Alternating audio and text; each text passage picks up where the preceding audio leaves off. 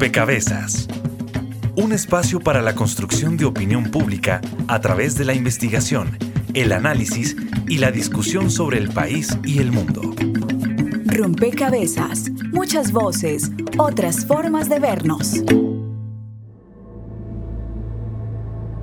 Hola amigos, soy el patrullero Edwin Zúñiga Carrión, locutor de la 91.7 Radio Policía Nacional desde San José del Guaviare, la capital de la esperanza colombiana Piedras, ladrillos y gases lacrimógenos y pimientas deben soportar estas valientes mujeres en su entrenamiento. Como si fuera poco, también aguantan disparos de pistolas de pintura en sus cuerpos, con el fin de que ellas hagan uso adecuado de estas herramientas y no excederse en el uso de la fuerza. Señor alcalde, usted ha dado su apoyo absoluto al jefe Gorgory. Sí, sigo confiando en nuestro departamento de policía. Detrás de esas puertas están los mejores elementos dentro de unos pantalones talla 46.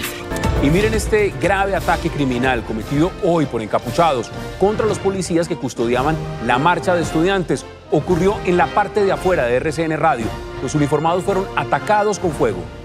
En Popayán, durante las manifestaciones de hoy, protagonizadas por estudiantes de la Universidad del Cauca, fue agredido por el ESMAD y perdió un ojo este es el estudiante agredido de quien ha trascendido la información de que perdió su ojo. 10 de la mañana, 18 minutos. Mucha atención. Esta es una información de última hora. Se acaba de producir un atentado al interior de la Escuela General Santander, aquí en la ciudad de Bogotá. Nosotros nos diferenciamos de los ciudadanos porque conocemos la técnica, conocemos los procedimientos, conocemos la parte legal y el ciudadano siempre espera que nosotros le brindemos qué? Seguridad,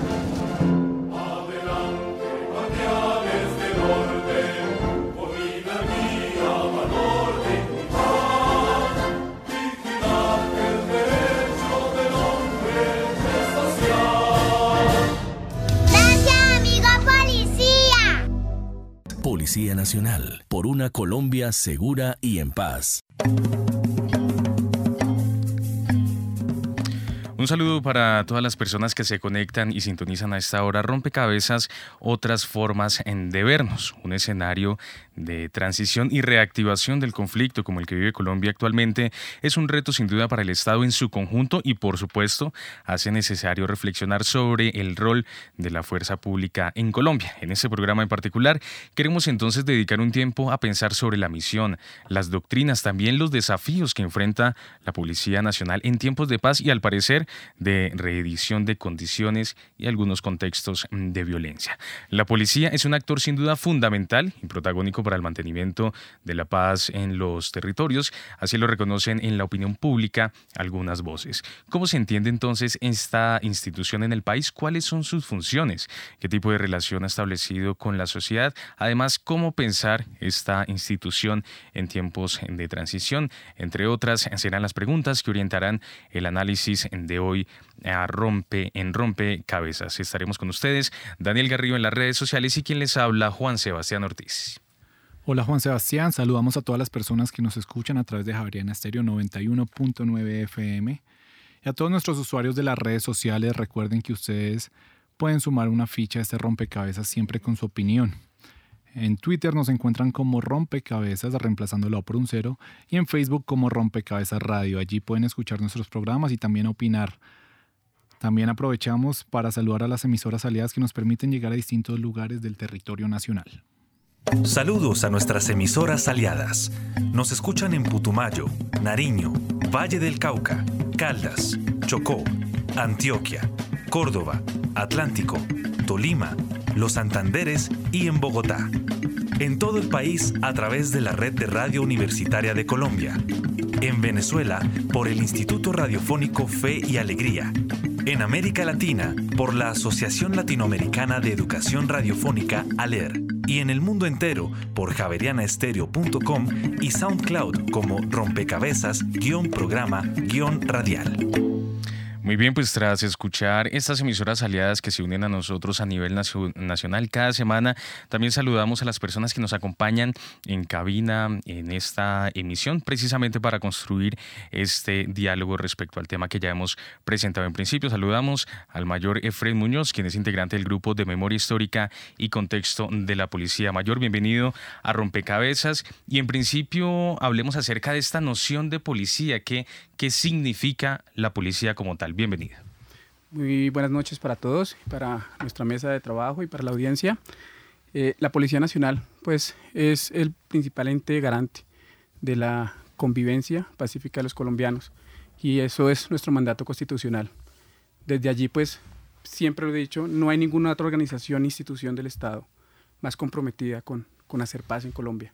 Y eso es lo que estamos tratando de hacer hoy por hoy, luego de tantos años ¿no? de, de violencia en nuestro país y que aún continuamos en violencia. Entonces, pues, eso es como, como uno de los principales objetivos y lo que vamos a, tratar de, focalizar un poco en este programa. Sin duda. También saludamos a la profesora Dione Alexandra Cruz, quien es politóloga con énfasis en gestión pública aquí de la Universidad Javeriana, es magíster en administración de empresas y especialista en, en pensamiento estratégico. Profesora Cruz, bienvenida eh, nuevamente a Rompecabezas y esa esencia... Eh, ya no la comentaba el mayor Efraín Muñoz, pero ¿qué implicaciones tiene la policía para un país y para un país como Colombia. Bienvenida a Rompecabezas. Querido Sebastián, qué gusto estar nuevamente en estos micrófonos y un saludo muy especial a todos los oyentes de Javeriana Estéreo, a nuestros compañeros de mesa. ¿Cuál es la esencia? Es la pregunta que tú haces, querido Sebastián. ¿Cuál es la esencia que tiene la Policía Nacional? Específicamente es ella. Su naturaleza es civil, es cívica. Si nosotros nos vamos a la historia de la policía, pues vamos a ver que incluso antes de la fundación de la norma que da origen a la Policía Nacional con la Ley 90 de 1888, lo que había antes eran cuerpos civiles de ciudadanos, eh, campesinos mayoritariamente, comunidades que se organizaban para eh, de alguna manera garantizar ese respeto por unas normas mínimas de convivencia. Pero posteriormente, cuando se desarrollan las normas, encontramos que la Policía Nacional es la principal garante de la protección de los derechos humanos. Y ese es el parámetro más importante. De hecho, en nuestro Código actual de Policía y Convivencia, la Ley 1601 del 2016, esa es la funcionalidad y el deber básico de la Policía Nacional, el respeto, la protección, la promoción de los derechos humanos. ¿En qué momento se da, se, se le otorga, digamos, esta responsabilidad a la policía? ¿Qué estaba pasando en el país para que esto sucediera? Bueno, el momento en donde se le da esa función de defensa y promoción de derechos, sin duda alguna, es con la Constitución del 91. Eh, nosotros tenemos una particularidad muy interesante y es que antes de esa época teníamos policías a nivel departamental, a nivel municipal, dispersos. Eh, llega el general Rafael Reyes y este es un hito muy importante tanto para el ejército como para la policía porque es el general Reyes quien viene realmente a organizar a través de la creación de una comisaría de policía judicial y posteriormente la Dirección General de la Policía Nacional, una policía de alguna manera unificada. Eh, luego vamos a tener momentos críticos, eh, por ejemplo, el Bogotazo va a ser un momento, eh, digamos, un hito importante en la historia de la Policía Nacional. La policía se subleva en Bogotá, hace parte de las revueltas, muchos de ellos, y algunos de los policías van a ser perseguidos por eh, el Ejército Nacional, eso es una historia interesante, especialmente por quienes comandaban en ese momento el Partido Conservador Colombiano, y esos policías, eh, ex policías en su momento, se reparten hacia el Tolima y los Llanos Orientales y van a ser determinantes para la fundación de las primeras guerrillas liberales. La Policía Nacional entonces, con el general Rojas Pinilla, cuando el general es llamado a mantener el orden alterado, el general Rojas Pinilla inicia con el proceso de junta militar y empieza a unificar la Policía Nacional y le empieza a dar unas funciones muy importantes y quizá con el gobierno del general Rojas Pinilla la policía adquiere, digamos, una mayor independencia, una mayor fortaleza y empieza su trabajo de profesionalización. De hecho, la Policía Nacional empieza a ser parte del Ministerio de Guerra. Eh, luego vamos a encontrar pues toda la época del Frente Nacional y el Frente Nacional pues también ya trae sus, sus características, querido Sebastián. Pues complementamos estos datos históricos precisamente con la siguiente nota que ha preparado el equipo periodístico de Rompecabezas.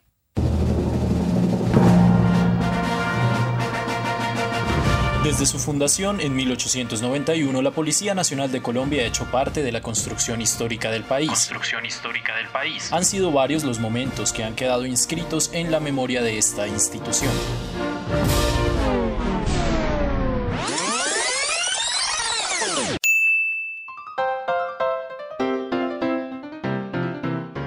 El 15 de noviembre de 1916 se creó el primer cuerpo de caballería de la Policía Nacional.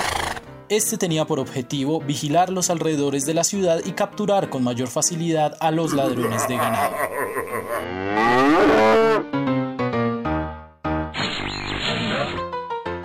Además de la incorporación de la Policía Nacional al entonces Ministerio de Guerra como cuarto componente de las fuerzas militares, el primer grupo de mujeres ingresó a la Policía Nacional el 5 de noviembre de 1953. Sus funciones eran cuidar parques infantiles y colegios, controlar la asistencia de menores a espectáculos públicos y visitar sanatorios. Veinte años más tarde, en 1977, fueron graduadas las primeras 12 mujeres oficiales. Nombre de la Asamblea Nacional Constituyente, proclamamos la nueva Constitución de Colombia. Con la reforma de la Constitución Política de Colombia en 1991, la Policía Nacional decidió analizar sus principios filosóficos y doctrinales. Este proceso derivó en la inclusión de los principios rectores de la institución en la Carta Magna, la cual dio vida constitucional a la policía mediante el artículo 218. El servicio militar obligatorio en esta institución también surgió para esta misma época.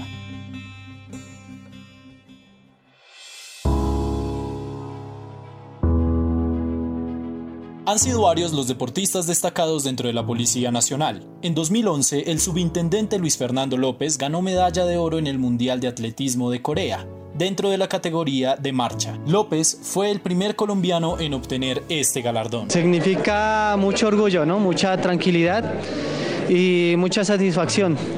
A mí en lo personal me alienta, me alienta bastante y me anima a pensar que, que si esta vez lo hice en Juegos Olímpicos, sé que puedo hacerlo una vez más.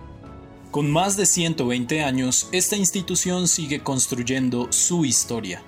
Informó para Rompecabezas Sergio Maecha Jaimes.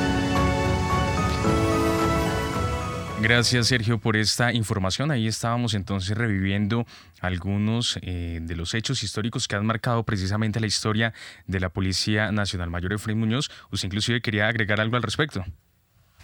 Sí, Sebastián, por supuesto. Y hablamos que el día formal de creación de la Policía Nacional es el 5 de noviembre de 1891, con el decreto 1000 pero es que hablamos que la Policía Nacional cumplió este, el año pasado 127 años de historia. Y desde allí pues tenemos una serie de desarrollos y de hitos históricos que han marcado definitivamente la institución para tener la institución que hoy conocemos. El Bogotazo fue definitivo porque allí es cuando de alguna u otra manera organizan ese cuerpo de policía como lo conocemos hoy, la estructura como tal. Y por eso es que también tenemos una, una estructura castrense o, o algo militar precisamente por esa dependencia del Ministerio de Guerra. Y es, es algo bastante paradójico de cómo una policía, un cuerpo de policía que es de naturaleza civil, pertenece hoy por hoy al Ministerio de Defensa, ¿no? Entonces es lo que, lo que se ha venido de alguna u otra manera discutiendo, debatiendo eh, en diferentes ámbitos desde la Dirección General y, y, pues en eso estamos trabajando también. Importante resaltar es la ley 1801, la del Código Nacional de Policía, y, y digamos que más que de la policía, es de los ciudadanos, es de comportamientos, Muchas veces se cree, no es que es el código de la policía, no, no, es que la policía como institución, Policía Nacional, es una, pero hay una serie de autoridades de policía al interior de los órganos estatales y de gobierno que también cumplen este tipo de actividades. Policía en su, en su máximo eh, conjunto en, términos.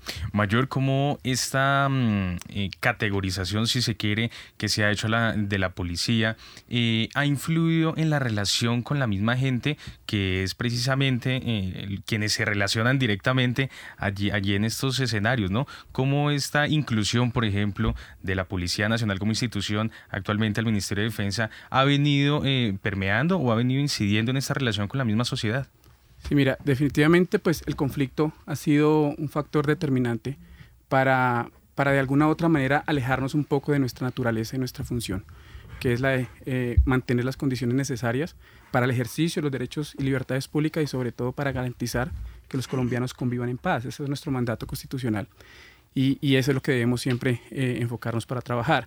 Pero cosa curiosa, que el conflicto nos obligó de alguna otra manera a enfrentar esas amenazas a la seguridad y la convivencia pacífica de los colombianos.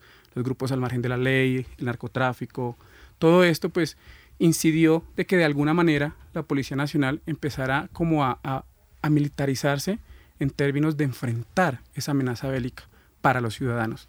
Entonces vimos cómo a través de la historia del conflicto, y lo seguimos viendo, como los carros bombas, los burros bombas, las motobombas, las bicicletas bombas, eh, cerca a, las estaciones de policía, eh, muy cerca a, los, a, los, a las zonas urbanas, fuimos atacados masivamente, no solamente al puesto de policía, sino a la población en general, caso de Mitú, Puerto Rico, Puerto Lleras y cualquier cantidad de estas. Entonces mire que veíamos una estación de policía con, con barricadas para protegernos con mallas, para protegernos de las granadas, de las, de las pipas de gas que lanzaban estos grupos al margen de la ley.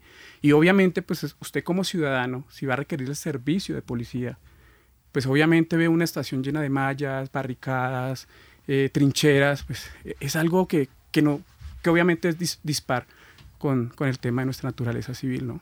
Pero, pero fue precisamente eso como la Policía Nacional tuvo que adaptar su servicio de policía para enfrentar ese contexto, exactamente. Daniel. En ese sentido, a mí me gustaría saber si de pronto esa violencia que permea todas las instituciones, la sociedad y en este caso la policía, ¿cómo siente que ha repercutido eso durante este tiempo en su relación con la sociedad, la policía y la sociedad, Dione? Yo creo que esto que nos explica el mayor Efren ha explicado ese distanciamiento y ese cambio de, percepción que tenía la policía otrora de carácter civil hoy una policía más militarizada en una visión casi que gendármica muy parecida a la que podríamos tener de las fuerzas militares. De hecho, uno de los temas que se discutía en el gobierno Santos, en el gobierno anterior, era la necesidad de ubicar la Policía Nacional en el Ministerio del Interior.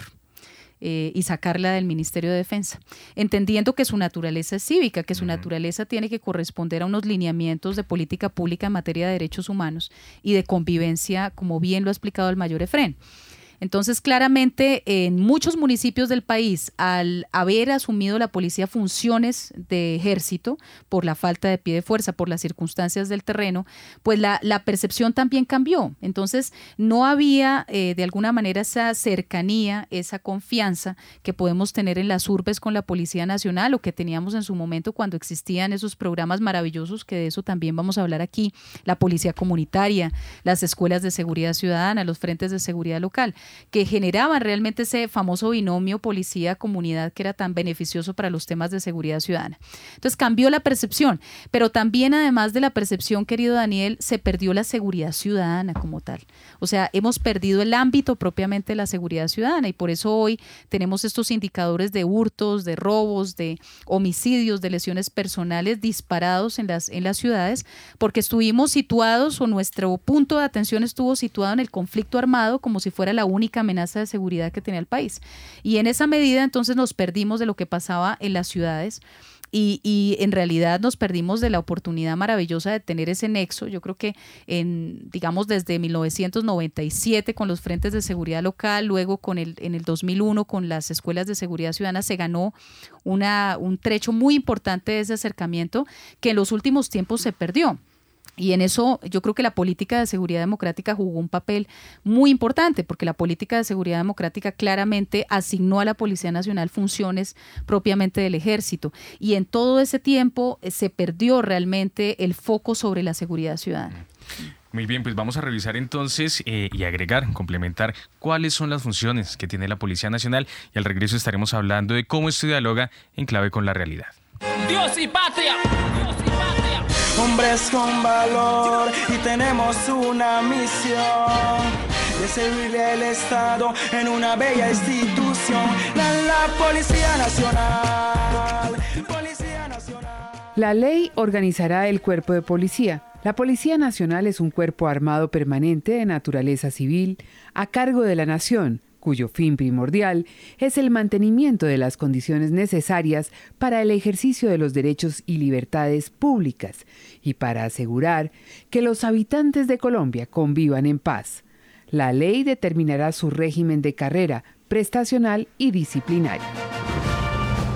Este es el artículo 218 de la Constitución Política Colombiana. Se encuentra en el capítulo 7 concerniente a la fuerza pública y da cuenta de las funciones y competencias primordiales de la Policía Nacional.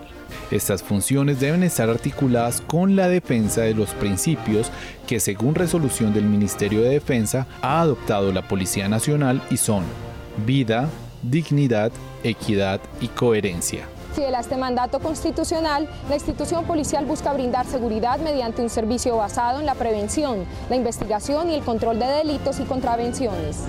Asimismo, la Policía Nacional debe cumplir estos valores éticos que ha adoptado.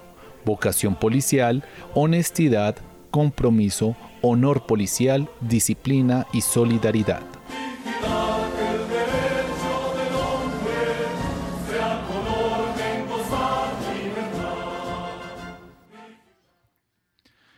Bueno, escuchábamos cuáles según la Constitución son las funciones y el mandato sobre la policía. Entre eso escuchábamos que eh, procura mm, cumplir o siempre actuar bajo unos principios, vida, dignidad, coherencia, vocación, honestidad y compromisos.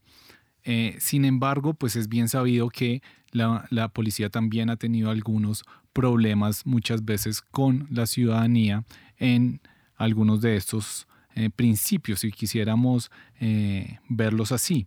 En ese sentido, yo quisiera preguntarle precisamente al mayor Efren Muñoz, ¿en qué momento las funciones que tiene la policía pueden llegar a ser situaciones en las cuales se tomen atribuciones que no les corresponden en términos eh, de represión a la ciudadanía o en términos de corrupción. Eh, ¿Cómo manejan esto ustedes en la institución? Bueno, eh, Daniel, primero pues resaltar la política de transparencia y legalidad que tiene la institución, que se ha inculcado desde las mismas escuelas de formación, Aún así, una vez a los policías ya en servicio activo, pues permanentemente se está eh, reforzando precisamente en esos valores y en esos principios institucionales que hacen parte de esta, de esta formulación estratégica institucional. Mm, desafortunadamente, pues como en todo, en todo lado, la, corrupción permea, permea todos los ámbitos y las esferas sociales del país. Lo vemos en diferentes ámbitos. Pero pues eh, digamos que hemos venido trabajando donde la misma institución ha depurado sus, instituciones, sus unidades de policía, eh, ha hecho a través de labores de contrainteligencia y asuntos internos diferentes investigaciones donde la misma Policía Nacional ha puesto en conocimiento de la, Fiscalía General de la Nación quién es el investigador. Obviamente eh, la Policía Nacional es la encargada de alguna u otra manera de coartar esas libertades cuando, cuando las libertades se sobresalen y afectan la libertad del otro. Hablemos un, un caso concreto de hace muy poco, la, protesta social. La protesta social es legal totalmente, es totalmente eh, legítima. Y se, cuando se sale de ese cauce de lo legítimo, de lo legal, cuando se convierte en, en vandalismo, pues obviamente obliga a la, la institución policial a, a, a, ejercer su control y a salvaguardar, como bien lo decía Diony, la vida, honra y bienes de los ciudadanos. Es uno de los fines esenciales del Estado en su artículo de la Constitución.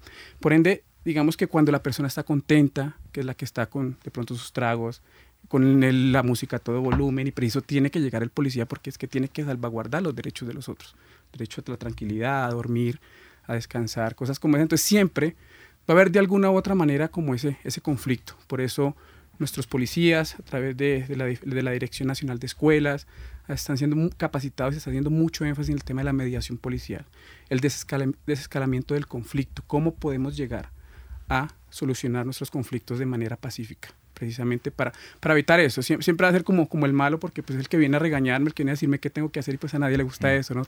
Tristemente es así. Profesora Dione Alexandra Cruz, sin duda eh, el poder representa una gran responsabilidad, el uso legítimo eh, también eh, de, la fuerza y del poder representa una gran responsabilidad y es una línea muy delgada por, la que se, por la que se camina y en nuestro país esto es muy evidente. ¿Cómo lee usted precisamente esta relación policía-comunidad teniendo en cuenta sus funciones, teniendo en cuenta su esencia y ya en unos minutos vamos a ver precisamente la gente cómo percibe esta, esta relación? Claro, tiene que ser una relación muy cuidadosa y que implica es un esfuerzo muy grande de los superiores, de quienes forman a los policiales, en entender que este es un ejercicio que tiene que ser casi que vocacional, así como elegimos ser médicos, abogados, elegir ser policías es toda una carrera y es una carrera de mucha dignidad y preparación. Y eh, yo diría, es una de las profesiones que quizá requieren y demandan mayor preparación por su delicadeza. Entonces, nuestros policiales tienen que ser personas supremamente formadas en materia de derechos humanos, en, respeto a las diferencias, eh, en todas las diferencias. Por ejemplo, eh, ¿qué pasa cuando se trata de comunidades con orientaciones sexuales diversas? ¿Qué pasa cuando yo trabajo con personas con discapacidad o cuando trabajo con niños y niñas o cuando estoy resolviendo una situación donde hay mujeres líderes que son las que abogan por ciertos derechos? Y tienen que tener una formación de contexto. Eso es algo en lo que yo creo que nos falta trabajar y es que si yo voy a enviar a un policía que ha trabajado en la costa caribe a Bogotá, los contextos culturales, sociales, económicos son diferentes. Entonces yo tengo que contextualizar, darle los elementos de entorno para que ese policía comprenda que de pronto la música que nos gustaba escuchar en Cartagena con los Picó, eh, de pronto en Bogotá, en ciertos barrios, no va a ser aceptada. Entonces, allí hay, un trabajo importante que hay que hacer. Y lo otro, querido Sebastián, es entender la policía dentro de un engranaje institucional. Eh, ¿A qué me refiero? Por ejemplo, los temas recientes, controversiales sobre el SMAT. Eh, son muy interesantes porque incluso las personas del SMAT siempre lo señalan. Dicen, mire, nosotros somos la fuerza que, se llama cuando ya no hay nada que hacer. Somos la última escala de respuesta que tienen las instituciones para repeler, como decía muy bien el mayor Efren, una situación de alteración del orden público. Pero cuando la gente va a protestar, lo primero que uno tiene que hacer como Estado responsable es mandarles a las personas que le pueden atender la problemática. Si se trata de un tema de servicios públicos, si es un tema del Ministerio del Interior, si es un tema de educación. Pero no mandar el SMAT al rompe como primera medida, sino primero realmente adelantar un proceso de diálogo social que si realmente se salió de su cauce, pues ahí sí el SMAT tiene que intervenir, pero nunca hacerlo como primera respuesta. A propósito de lo que mencionaba Dione del SMAT, a mí me gustaría eh, pues que se hablara de situaciones en las cuales no hay una necesidad aparente del SMAT. Por ejemplo, una tala de árboles e inmediatamente se envía al SMAT para que la gente no pueda protestar. Es como un mensaje a la gente, el SMAT, y lo digo como ciudadano, de que usted mejor acá no intente hacer nada porque nosotros ya tenemos quienes van a ejercer la fuerza. En ese sentido quisiera ver cuál es la postura de la institución frente al SMAT, ¿Cómo lo, porque hay muchas eh, personas en la sociedad civil que dicen que no es necesario el SMAT. Quisiera saber cuál es su opinión, mayor. Sí, Daniel, definitivamente el SMAT es un grupo de, reacción ante estos hechos que alteran la convivencia pacífica de los colombianos, que ponen en riesgo la vida de los colombianos, que ponen en riesgo de sus bienes y demás, como lo hemos visto. El SMAT, como bien lo decía Diony, es uno de los últimos recursos del uso de la fuerza legítima del Estado, precisamente para tratar de controlar estos eh, actos vandálicos cuando se generan a partir de una protesta. Como le decíamos, nosotros respetamos, garantizamos y acompañamos la protesta social cuando es legítima, cuando está dentro de los márgenes legales para las cuales son, son realizadas, pero, pero sí tiene que intervenir como tal. Hay unos protocolos institucionales donde le dicen cuándo y cómo actuar, ¿cierto? ¿Qué tipo de, elementos de fuerza letal y no letal pueden utilizar el SMAT? Eh, eh, en todo eso, todo eso está eh, normatizado. Y, precisamente cuando, cuando, cuando Daniel dice que hay una tala de árbol y, envían al SMAT, ¿por qué? Bueno, aquí es un tema disuasivo también, donde simplemente se paran más sin ningún tipo. Lo hemos visto ya en las imágenes, cómo el ESMAD está sencillamente en una esquina y, lo atacan eh, indiscriminadamente, solo por el hecho de estar ahí custodiando de pronto una entidad o una este, eh, eh, institución del Estado, cosas como estas, ¿no? ¿Cree usted que a veces otras instituciones, como por decir algo acá, alcaldía, ponen en aprietos a la misma policía al exigir al ESMAD, dando un mensaje que va a ser en contra realmente de la policía y del SMAT cuando es una situación en la que de pronto tal vez no, no tendrían que estar? Eh, mira, Daniel, como, como miembro, como institución de, de, la rama ejecutiva del país, pues nosotros obedecemos como tal a, a, los, jefes eh, directos de policía sin ser comandante, es decir, el jefe mayor de la fuerza pública es el, el, presidente de la República y en su nivel de gestión, pues los gobernadores y alcaldes, obviamente, ¿cierto? Pero pues como te digo, está normatizado, tenemos nuestros protocolos de cómo y cuándo actuar y bajo órdenes. Eh, obviamente cuando hay alguna extralimitación del uso de la fuerza, pues tendrán que venir las investigaciones y la institución está presta bajo esa misma política de legalidad y transparencia que tenemos para, para dar todas las herramientas de que se esclarezcan las, las, conductas en las cuales funcionarios de nuestra policía, específicamente esta especialidad de las MAT, pues se vean en abusos arbitrarios de, de la fuerza y demás. Pero partamos desde ese principio. La Policía Nacional respeta, garantiza y acompaña la, la protesta social y únicamente se actúa cuando ésta se sale de su cauce normativo. Durante esta semana también le preguntamos a nuestros usuarios en Twitter cómo era su relación con la policía. Recuerden que en Twitter nos encuentran como arroba rompecabezas reemplazándolo por un cero. Y allí nos respondieron, su relación con la policía ha sido buena, 17%, regular, 38% y mala, 45%. Dione, me gustaría preguntarle, ¿será que este tema de percepción está respaldado necesariamente por la experiencia o ya ocurre porque también leía que hay gente, que la gente que tiene la peor percepción no siempre es la que acude a la policía, sino que ya es una percepción y, e incluso por eso no acuden a ella. ¿Cómo cree que eh, puede verse este tema de la percepción? Claro, la percepción es el resultado eh, de una experiencia personal, pero también de lo que me cuentan los demás y de lo que aparece en los medios de comunicación. Los medios van creando unas realidades eh, en el imaginario del, colectivo, del colectivo social.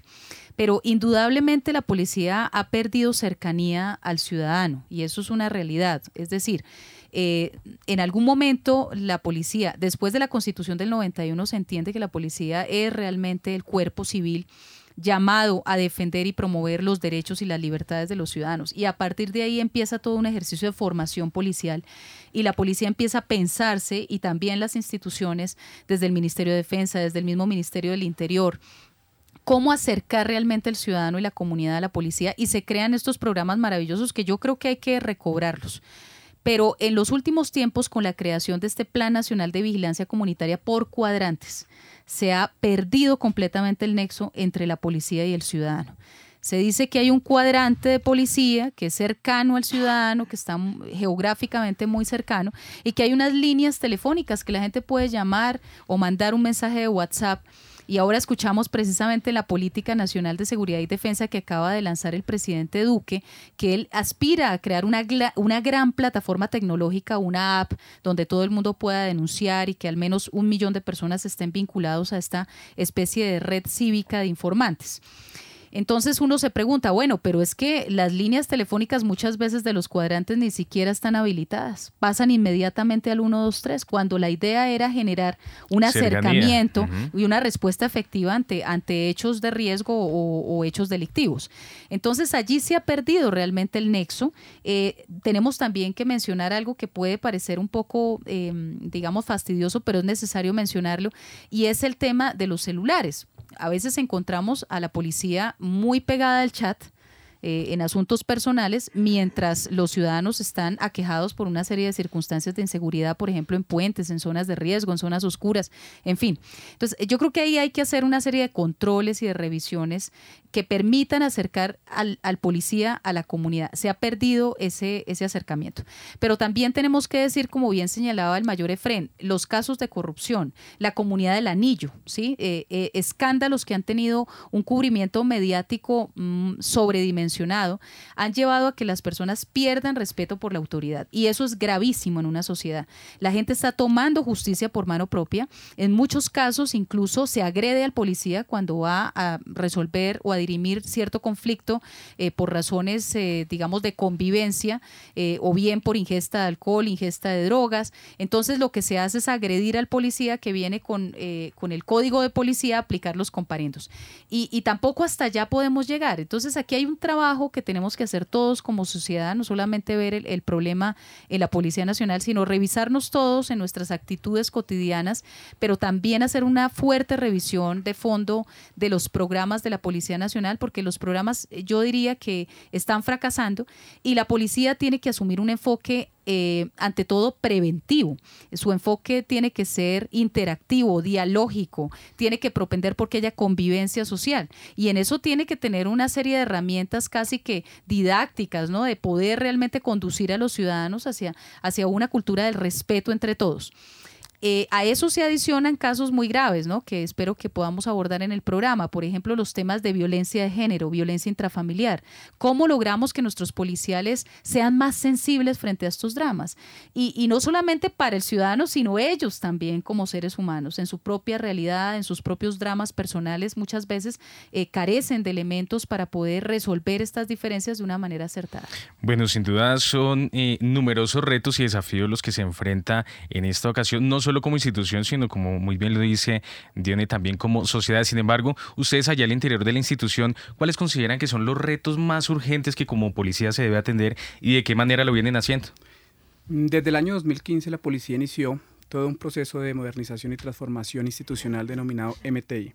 Aquí se desarrollaron una serie de mesas de trabajo donde incluyeron no solamente a miembros de la institución, desde las diferentes especialidades, porque eso es algo que resaltar, eh, Sebastián, y es que muchas veces, eh, en la mayoría de los casos, las personas, el único contacto que hay con un funcionario de la Policía Nacional es el de cuadrante.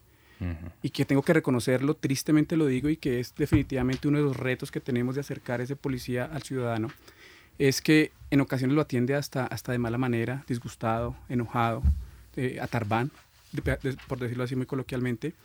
Pero digamos que estas personas, policías, que conforman el modelo nacional de policía eh, comunitaria por cuadrantes, está cerca del 30% de los 176 mil hombres y mujeres que integran la institución.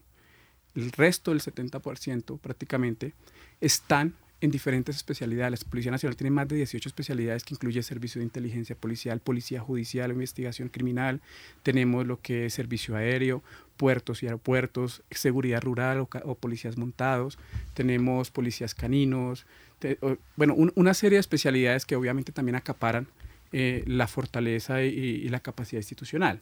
Por ende, eh, nuestro MTI, que es nuestro proceso de modernización y transformación institucional, aborda 15 líneas estratégicas. Voy a permitirme eh, comentar las principales dentro de esos retos, dando respuesta a la pregunta. Y el primero de ellos es fortalecer el servicio de policía para el ciudadano en las calles. Algo importantísimo que mencionaba Diony es el tema de género. Desde el proceso de modernización institucional, que incorpora el modelo de construcción de paz de la Policía Nacional, precisamente habla de un proyecto de género de cómo, de alguna u otra manera, especializamos ese servicio de policía en materia de género, para que sea mayor acceso a la justicia, orientación focalizada, eh, de cómo, de alguna u otra manera, intervenimos en la vida de nuestros policías para que evitemos eh, la violencia doméstica eh, y, todas estas cosas. Por eso, desde el año 2016, que fue su lanzamiento, estamos trabajando muy fuerte en eso, también rebustecer la Dirección de Carabineros y Seguridad Rural. El conflicto precisamente ocurrió en, en, los territorios alejados donde a veces la única presencia del Estado era la policía o el ejército, donde muchas veces el, ejército y la policía suplía las necesidades de educación, era el profesor de del pueblo, era el médico del pueblo, era el, el, psicólogo del pueblo. Entonces miremos cómo, de alguna u otra manera, pues e, esos, alguien decía que en Colombia hay más territorio que, Estado, y de alguna u otra manera se pudo evidenciar y se ha evidenciado de estas comunidades tan alejadas y tan abandonadas y donde la policía en este momento a través de su sistema y su modelo de construcción de paz, está interviniendo en esas zonas precisamente donde hoy por hoy, por ejemplo, cohabitan los, los excombatientes de las FARC, de cómo juntos, policía y excombatientes, están haciendo proyectos eh, productivos para resocializar e incorporar a la vida, a la vida civil a estas personas excombatientes y cómo estamos construyendo tejido social en las comunidades. Definitivamente es un reto bastante grande que estamos tratando de hacer actuar con mayor contundencia contra el crimen organizado, que es lo que más nos aqueja. Definitivamente, y, discúlpame Daniel, eh, cómo esos grandes carteles del narcotráfico, cómo toda esta cultura de ilegalidad se ha venido eh, aferrando, arraigando en la cultura colombiana. Entonces es, mirar cómo también eh, tenemos esa, esa doble cultura, legalidad y legalidad, como el que ofrece como el que recibe en temas de corrupción, pues ambos son corruptos y, eso es lo que tenemos que mejorar tanto como sociedad y como policía.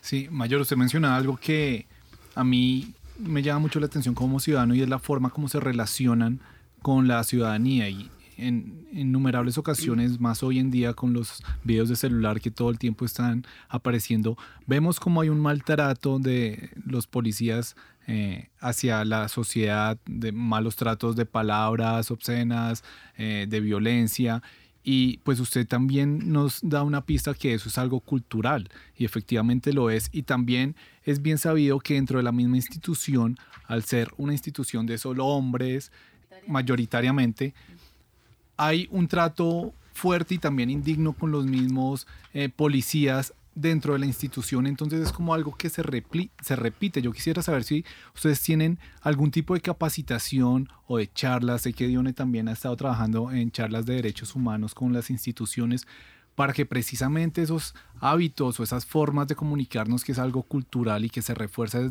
a veces dentro de la misma institución, cambien.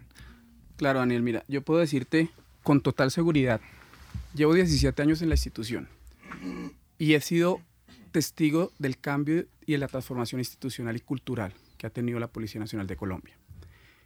En este momento, el 11% de la población del universo de policías son mujeres.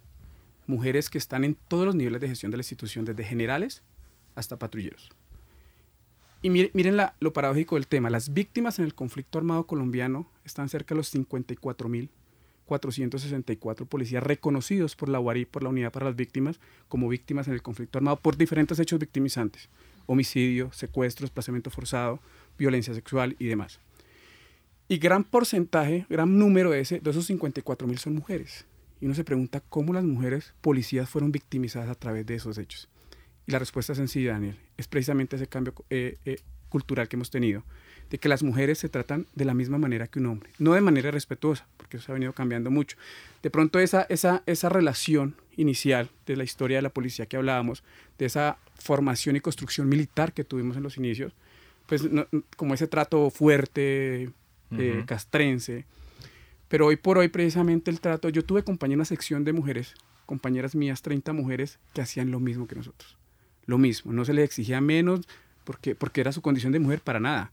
Tanto así que hoy por hoy tú puedes ver en los, en los cuadrantes la mujer que acompaña al policía que conduce o la que conduce es la misma mujer, dentro de esas mismas eh, niveles de, de, igualdad en temas de género y, obviamente, pues eh, nuestra condición es, precisamente respetarlas, apoyarlas, porque son nuestras compañeras, nuestras compañeras de trabajo. Mayor, eh, dentro de este proceso de modernización, el MTI, que usted ya nos mencionaba, eh, ¿Hay algo respecto a un ejercicio que ustedes hayan hecho que muy seguramente también es resultado de este MTI de autocrítica, digamos, de una, vamos a hacer una autoevaluación y vamos a representar allí en este proceso aquellos elementos que nosotros consideramos que nos pueden dar eh, mayor legitimidad con la sociedad, que nos pueden fortalecer esa confianza de nosotros con ellos y de ellos con nosotros. Allí se tiene establecido en este proceso. Por supuesto, Sebastián. Uno de los principales retos que tenemos es acercar un servicio de policía más cercano al ciudadano.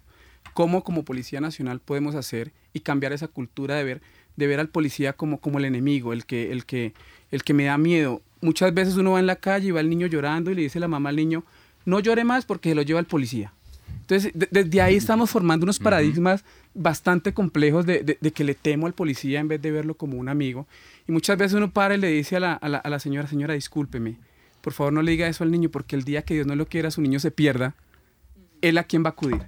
Si va a ver a un policía, va a salir corriendo porque usted le dijo que se lo llevaba. Entonces miremos que, que en, un, en, un, ejemplo tan, tan básico y sencillo, pues, cómo estamos generando unos paradigmas bastante fuertes en la sociedad de, de ver a ese policía lejano y, y, no verlo realmente como...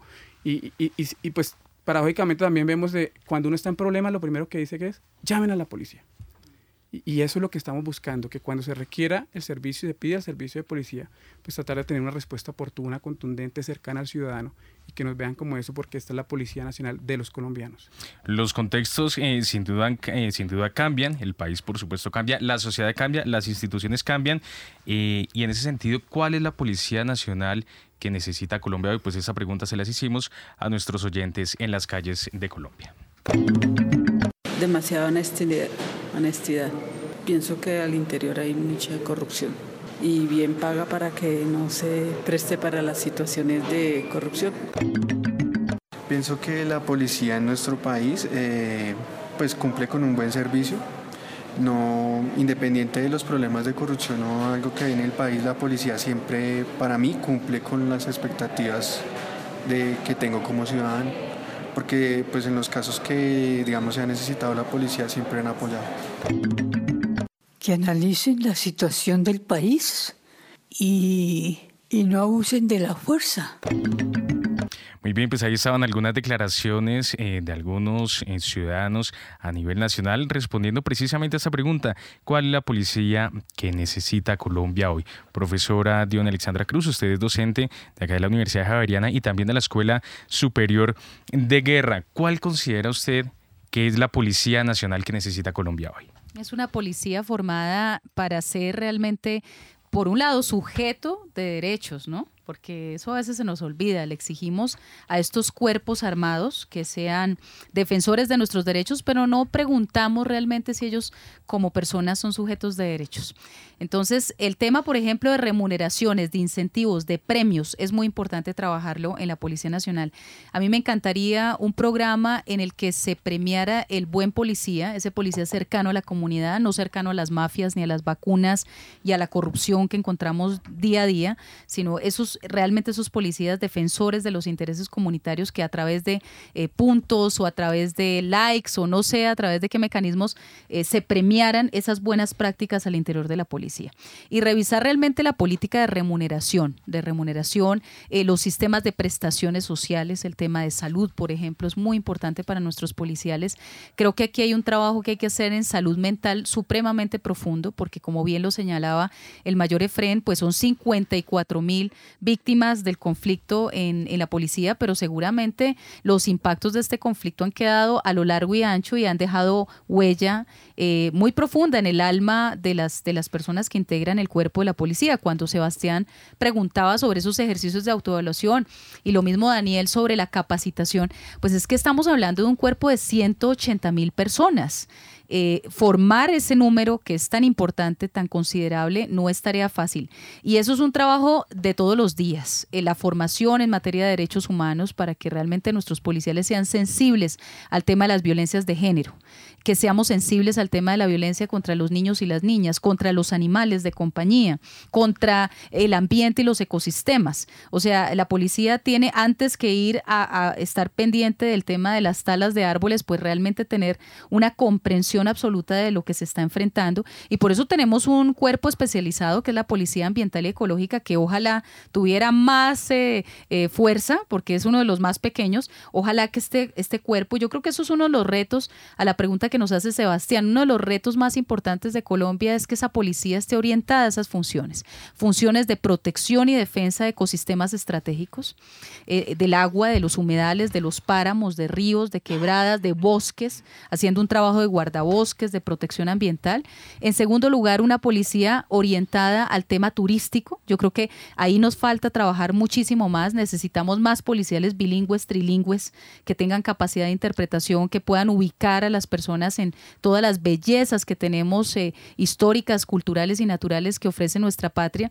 Y por otro lado, una policía eh, muy cercana al ciudadano que comprenda las diversidades, que tenga una mirada y, y un respeto absoluto por las diferencias, por esa riqueza que tienen comunidades afrodescendientes, que eliminemos esos perfiles raciales, que si es una persona afro, que si es una persona joven que luce de una manera o que tiene una cierta estética, entonces puede ser peligrosa, me puede alterar el orden público.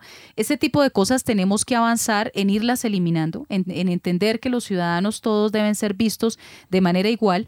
Y en esto yo creo que la policía ha jugado un papel importante. Cuando la policía llega, por ejemplo, y se encuentra con estos famosos del cómo voy yo, ¿no? Eso es maravilloso, porque yo creo que esos son momentos en los cuales de manera casi que ritual se legitima la labor policial. No importa quién sea, se le aplica la norma. Y la norma que hoy tenemos es el Código Nacional de Policía y Convivencia, que tiene eh, artículos supremamente valiosos para dirimir problemas de convivencia, que son los que más eh, generan, digamos, lesiones personales y desafortunadamente homicidios en nuestras ciudades. Entonces tenemos una herramienta extraordinaria, pero hay que estar haciendo seguimiento, hay que hacer veeduría también. Y en esto hay que depurar la institución al más alto nivel ¿A qué me refiero? Deben existir canales para que los ciudadanos incluso puedan denunciar de manera anónima y que sí se valga el anonimato y la confidencialidad en esas denuncias para que las personas no vayan a ser víctimas de represalias cuando encontremos un policial deshonesto. Eh, esto, y yo creo que en esto el mayor Efren va a estar de acuerdo conmigo. Eh, la, corrupción en la policía atenta con, contra todos esos buenos policías, hombres y mujeres que se esfuerzan y que son honestos y que hacen sus cosas muy bien, así no sean muchas veces tan bien pagados como debieran, pero la mayoría de los policiales son personas honestas. Eh, si nosotros permitimos que esos policiales corruptos, deshonestos, ¿no? que todos sabemos que existen, eh, sigan generando este tipo de circunstancias, pues la Policía Nacional va a perder cada día más legitimidad. Profesora Cruz, en ese sentido, ¿estaría usted de acuerdo en quitar algunas facultades que actualmente tiene la Policía Nacional para que tenga una labor mucho más cívica y menos militar, si se quiere? Sin duda, el, el proceso de transición hacia la paz y el haber suscrito el acuerdo de paz con las FARC nos ofrece ese camino, querido Sebastián y oyentes. Claramente la esperanza del país y seguramente de la policía está en que volvamos a abordar los temas verdaderamente importantes y misionales de la Policía Nacional. Y esos tienen que ver con la seguridad ciudadana. Claramente hay todos unos retos porque recordemos que buena parte de las amenazas transnacionales en narcotráfico, en trata de personas, en eh, tráfico de órganos, en el tema de minería ilegal, también se expresan en las ciudades, ¿no? Esto no es un tema rural, eso se viene a expresar aquí. Entonces, por ejemplo, la Policía Nacional tiene que volverse especialista en temas de reducción de daño. ¿Sí? que tiene que ver con los abordajes, eh, digamos, innovadores para tratar las adicciones. Entonces, no es solamente perseguir al, al, consumidor, es entender que allí hay una enfermedad, que allí hay un problema de salud pública. ¿Cómo lo puedo hacer de una manera acertada? Eso implica una preparación de nuestros policiales supremamente profunda y ahí tenemos que trabajar sin duda alguna. Si bien estamos en una época de post-acuerdo, de forma preocupante vemos que se reactiva el conflicto en muchas formas. Vuelve a haber desplazamientos, vuelve a haber masacres, se terminan los diálogos con el ELN. Entonces veníamos hablando en el programa de que un gran impedimento para que la policía pudiera ser más cercana a la comunidad era precisamente esa falta de Estado en algunos territorios, esa violencia desbordada. ¿Cómo ve la policía este escenario preocupante de que la época de posacuerdo no es como estábamos pensando, sino que hay una reactivación de la violencia en la cual la policía otra vez va a tener que estar ahí atenta. Eh, Daniel, tristemente era, era una de las cosas que, se visionaba, esta reactivación de, la violencia en ciertas regiones del país. Perdón. Y precisamente es por, esa atomización que hubo los, los grupos al margen de la ley, de las FARC, de las disidencias, de cómo se están disputando eh, estas zonas. Y pues aquí obviamente todas las fortalezas institucionales están orientadas a prevenir, a controlar y hacer el, eh, ejercer la función de policía en estos territorios, de tratar de quitarle estos jóvenes que son el caldo de cultivo para estos grupos al margen de la ley, donde hay situaciones donde ellos no tienen ningún tipo de oportunidad ni de estudio ni laboral y la única opción es de pronto irse a un, a un, grupo al margen de la ley. Entonces lo que queremos desde la policía precisamente bajo esa premisa de la prevención, bajo esa premisa de construir tejido social, es cómo tratamos de involucrar a los jóvenes, a estas nuevas generaciones, a las personas que son el caldo de cultivo para estos grupos al margen de la ley y, y, decirles, mire, hay, hay, otra, otra forma de vida, hay otra forma de, de, de construir Colombia, de construir paz, y, allí estamos en los territorios. Eso es lo que estamos precisamente haciendo. Evitar que estas nuevas generaciones continúen haciendo y, presentando las situaciones de conflicto que hemos vivido por muchos años los colombianos. ¿Se, ¿Se, pensó en alguna reestructuración o creación de un cuerpo de policía rural pensado para estos territorios que ahora hay que ocupar y que vemos que muchas veces están ocupando nuevamente por bandas criminales? Por supuesto, Daniel. Tenemos la Dirección de Seguridad Rural de Carabineros, nuestra Dirección de Carabineros, y es esa policía montada. Son muchachos que han sido eh, preparados por el SENA eh, en temas de proyectos productivos, de temas agrícolas, de veterinaria, de atención animal, y cómo están de alguna u otra manera también orientando a nuestros campesinos en territorio. Nuestra Dirección de Carabineros y Seguridad Rural y Carabineros está capacitada para ello. Tenemos emisoras en zonas tan apartadas que la única emisora que, que, tiene señal es la de la. Policía Nacional. Y allí estamos generando alianzas con los líderes sociales, con las lideresas, para que pues generemos estos, estos mensajes de cambio cultural. Definitivamente cambiar una cultura, y todos lo sabemos, es bastante complejo y demorado. demorado.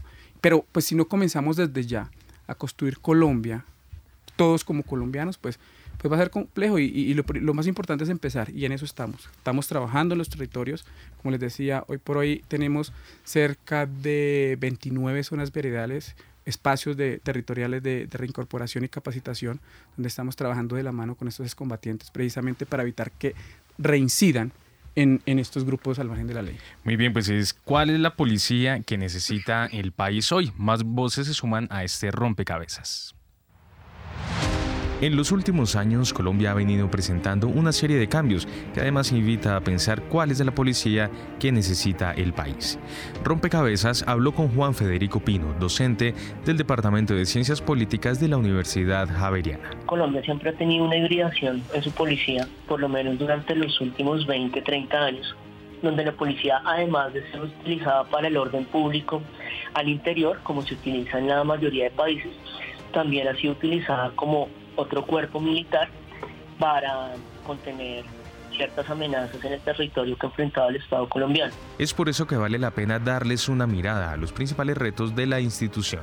Tener una policía que cada vez tienda más hacia la civilidad, hacia el orden público, hacia dinámicas de cuidar el orden público civil, mientras que el ejército se encargue ya de cuestiones del orden público eh, concernientes a amenazas armadas o de crimen organizado. ¿Y qué dificultades podría haber teniendo en cuenta el contexto del país? Acá se debería fortalecer los incentivos que tiene la fuerza, eh, la policía, hacerlos menos proclives a la corrupción eh, y en segundo lugar, como darles ese papel que, que les pertenece, pero digamos que eso no se va a poder mientras la policía no sea como un cuerpo encargado de cuidar a la sociedad civil más que de restringirla, porque ese es el gran problema de la policía. Entonces, si bien yo no soy partícipe de de instituciones como el SMAT, sí es necesario darle mucha mayor capacitación en derechos humanos. Habría que quitar o dar algunas facultades adicionales a la Policía Nacional con miras al cumplimiento de sus objetivos. Es una policía muy organizacional, que está muy organizada, muy coordinada a nivel nacional, creo que eso se debería fortalecer,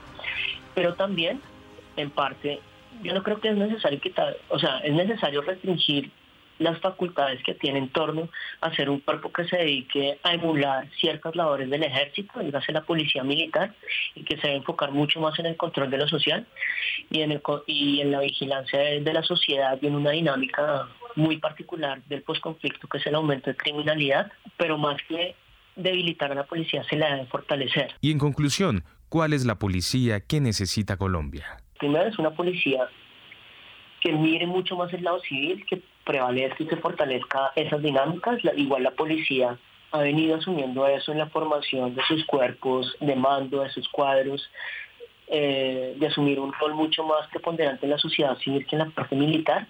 En ese sentido, cómo repensarse cuál debe ser el papel de la policía respecto tanto a las nuevas formas de crimen organizado que nos da la situación de posacuerdo después de la firma de los acuerdos de La Habana, como también la relación que tenemos en un país que cada vez se moviliza más, un diálogo mucho más abierto, se ha avanzado en esos ciertos sectores de la policía, eh, en las comunidades, frente a las comunidades, tener como una característica más de trabajar y construir la seguridad con las comunidades que brindársela a las comunidades, eh, fortalecer las dinámicas eh, de control sobre el territorio, pero no control necesariamente sobre una forma impositiva o coercitiva, sino por ejemplo hacer ciertos cuerpos policiales menos cooptables a ciertas dinámicas de microtráfico en determinadas zonas. Informa para Rompecabezas Juan Sebastián Ortiz. Pues ahí estaban las declaraciones del profesor Juan Federico Pino, de acá de la Universidad Javeriana, profesora Dione Alexandra Cruz. Nos quedan tan solo unos contados minutos. Sus conclusiones. Mi querido Sebastián, uno de los retos más importantes que tiene la policía hoy por hoy es la protección de la vida de los líderes y lideresas sociales en el territorio. Si hay un indicador de eficiencia y eficacia policial, debe ser la protección de los líderes. En un departamento, en un municipio donde estamos reduciendo ese número de líderes sociales asesinados quiere decir que la policía está haciendo bien su trabajo. En donde no está pasando, algo está pasando ahí y hay que investigarlo. No puede ser que eh, desde que se firma el acuerdo de paz con las FARC llevemos más de 400 líderes sociales asesinados, casi que configurando un genocidio muy similar al que tuvimos con la Unión Patriótica desde 1985 hasta los años 90. Entonces, solo en lo que va corrido este año ya han muerto, querido Sebastián, 22 líderes sociales asesinados. En departamentos donde esa cifra se reduzca, ahí debería haber incentivos para esa policía, premios, ¿no? Promociones, eh, mecanismos para que ellos puedan formarse, educarse en las mejores universidades. Quiere decir que se está haciendo bien el trabajo. Mayor Efren Muñoz, usted es precisamente eh, integrante del grupo de memoria histórica y contexto de la policía. Sus conclusiones respecto a este tema, teniendo en cuenta estos retos que tenemos como país y que por supuesto hay como eh, policía y como institución. Sí, definitivamente la, construcción de la memoria histórica institucional no solamente es un deber legal que consagra la ley 1448 del año 2011, la ley de víctimas, sino también es un, es un compromiso moral, eh, Sebastián, con los miles de policías, hombres y mujeres víctimas en el conflicto armado colombiano, de cómo esta memoria histórica los hechos victimizantes a los cuales fueron sometidos nuestros policías en, en, ejercicio de, de, esa misión constitucional tan sagrada que, era la, que es la convivencia pacífica de los colombianos, pues eh, se vieron eh, sometidos a muchísimos vejámenes de lesa humanidad y demás. Y, precisamente pues nuestro, nuestra misión es, es dejarle ese legado a las futuras generaciones de que gracias al sacrificio hecho por miles de hombres y mujeres policías colombianos, pues también tenemos hoy por hoy una policía de 127 años que sin duda trabaja por la construcción de la confianza social a través del fortalecimiento, la cercanía al ciudadano, el servicio profesional oportuno para garantizar y consolidar esa convivencia y seguridad ciudadana. Muy bien, pues con estos retos, con estos desafíos, con este compromiso de construir una nueva institución y un nuevo país, llegamos al final de este rompecabezas, agradeciéndoles a ustedes por habernos acompañado, por supuesto, al mayor Efren Muñoz de la Policía Nacional y a la profesora Dione Alexandra Cruz, nuestros invitados en esta ocasión. En la producción estuvo Sergio Maecha, en las redes sociales Daniel Garrido y en la presentación quien les habla Juan Sebastián Ortiz. Nos encontramos en un próximo rompecabezas. Rompecabezas. Una producción del CINEP, Programa por la Paz, la Pontificia Universidad Javeriana y la emisora Javeriana Estéreo 91.9 FM. Rompecabezas. Muchas voces, otras formas de vernos. Los paisajes sonoros de Rompecabezas cuentan con audios tomados de distintas fuentes. Para conocer el origen del material, diríjase a www.cinep.org.co.